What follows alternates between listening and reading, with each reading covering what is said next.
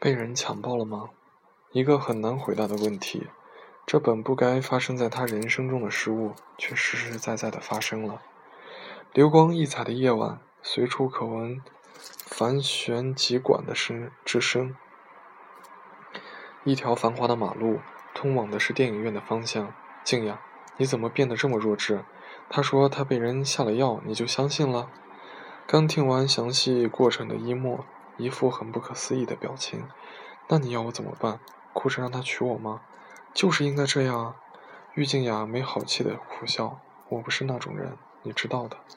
他倔强的眼神扫向远方，就算不渴望爱情，也不需要施舍来的婚姻。那你也不知道，就这样就算了。你也不这么容易算了。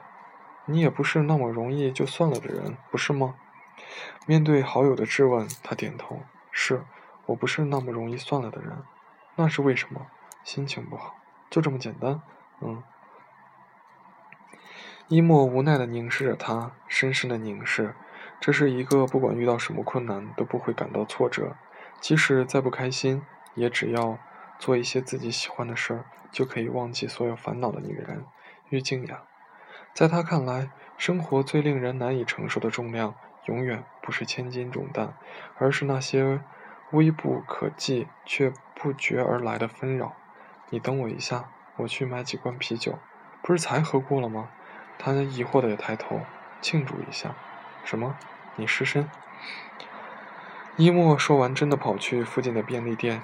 这就是死党，可以安慰你，也可以损你。郁静雅找了块干净的地方坐了下来，一只猫从她脚边窜了过去，慵懒地躺在马路中间。别睡那里，会有危险！他冲那只猫大喊。猫怎么能听懂人话？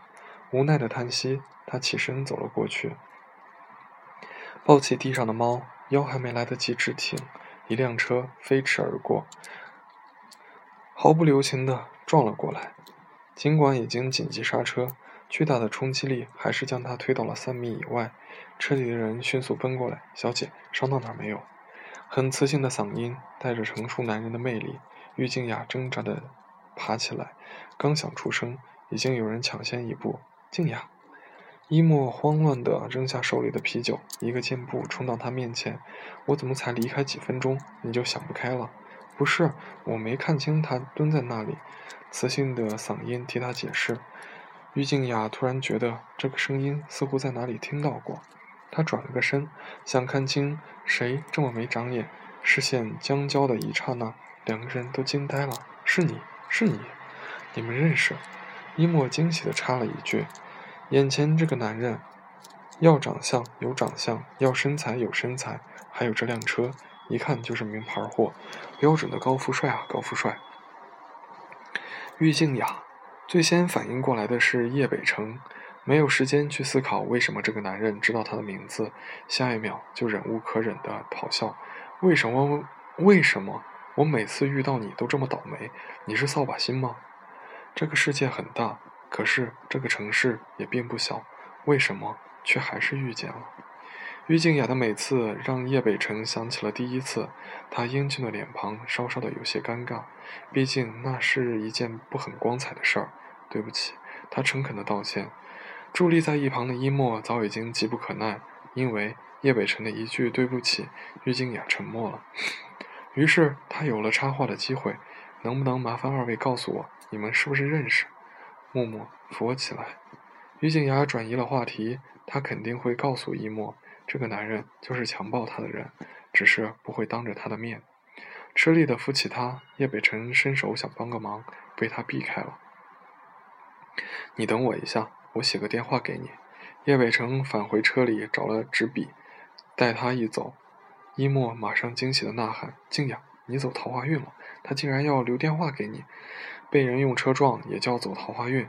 你这样的桃花运也可以走的。”伊莫摇头，无限感慨说：“爱情是一场事故，不是我想撞就能撞到的。你韩剧看多了。”他没好气的瞪了一眼好友，话音刚落。叶北辰走了过来，递了一张写有号码的白纸给岳静雅，轻声说：“那件事儿你可以联系我。”像是被侮辱了一样，他狠狠地把手中的白纸揉成一团，然后用力扔到了远处。